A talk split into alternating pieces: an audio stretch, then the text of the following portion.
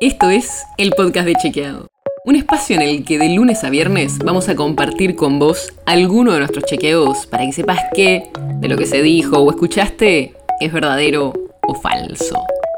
También te vamos a presentar las verificaciones que hacemos de las desinformaciones que andan circulando por ahí y vamos a traerte datos y contexto para entender mejor las noticias. Soy Olivia Sor. Quizás en los últimos meses viste circular alguna noticia de que alguien murió por darse la vacuna contra el coronavirus. Pero cuidado, porque hay muchos contenidos falsos circulando sobre eso. Las supuestas muertes por la vacunación es una de las desinformaciones más comunes, y no solo en la Argentina, sino en toda la región. Y esto lo sabemos porque durante todo este año venimos trabajando con LATAM Chequea, que es una red de 23 organizaciones de la región, haciendo una serie de cosas para contrarrestar la desinformación y una es una base con los chequeos y las desinformaciones que circulan. Hicimos un relevamiento de esa base y un tercio de los chequeos eran desinformaciones sobre supuestos efectos adversos graves después de que alguien se vacunó, y especialmente varias que vinculan muertes o riesgo de fallecimiento por darse la vacuna. Hay distintos tipos de desinformación en este grupo. Hay desinformaciones que tergiversan datos y sacan de contexto autoridades sanitarias con afirmaciones falsas y muchas veces usan los nombres de figuras públicas o científicos para darle legitimidad a la desinformación y con eso generar dudas y confusión. Y otras que apuntan a casos particulares, alguien que habría muerto después de ser vacunado. Acá en la Argentina circularon muchos, algunos casos de enfermeras o personal militar, pero que después se demostró que no habían fallecido o que no era por la vacuna. Y acá hay un tema muy importante. No todo problema de salud que uno tenga después de darse la vacuna tiene que ver necesariamente con la vacunación. Y por eso es muy importante el seguimiento que hacen las autoridades de salud de los distintos países que registran cuando algo pasa para ver si puede o no estar vinculado a la vacuna. Porque cuando se está vacunando a millones de personas, es muy posible que después de vacunarse a algunas les pase algo. Y eso no quiere decir que sea por la vacuna que les haya pasado.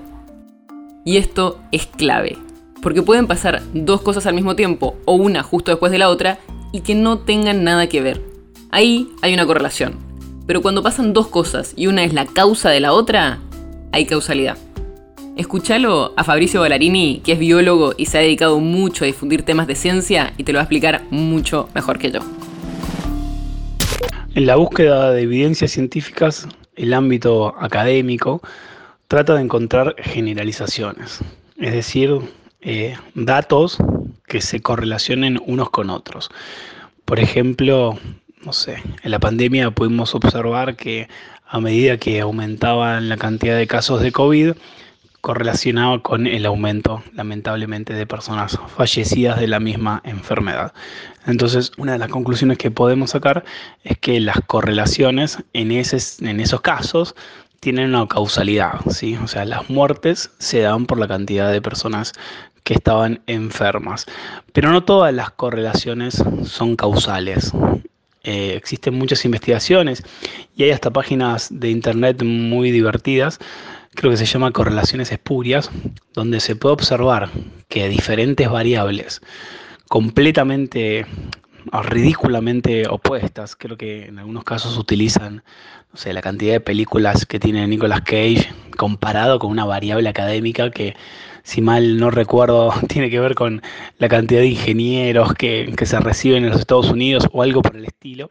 Eh, y, esas dos, eh, esos dos datos correlacionan perfectamente. O sea, cuando suben unos, suben los otros. Cuando bajan los otros, suben eh, los ingenieros. Pero bueno, no conocemos hasta, hasta el momento una causalidad. Así que en la búsqueda de, la verdad científica o de algo de verdad científica, casi siempre la primera instancia es buscar que datos, que los datos correlacionen y que después esos datos tengan un hilo causal, o sea, que uno se mueva dependiendo del otro. El único consejo que tenemos que tomar y que tenemos que recordar es que no todas las correlaciones son causalidades. Y lo importante en ciencia no es encontrar correlaciones, sino encontrar causalidades. Por eso, cada vez que nos digan que justo una cosa pasó después de otra, puede ser importante y vale la pena entrar en el detalle pero no es suficiente para probar que una cosa causó la otra. El podcast de Chequeado es un podcast original de Chequeado, producido en colaboración con Posta.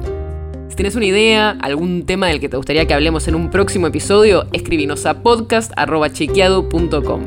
Y si te gustó este episodio, seguinos en Spotify o en tu app de podcast favorita y recomendanos a tus amigos.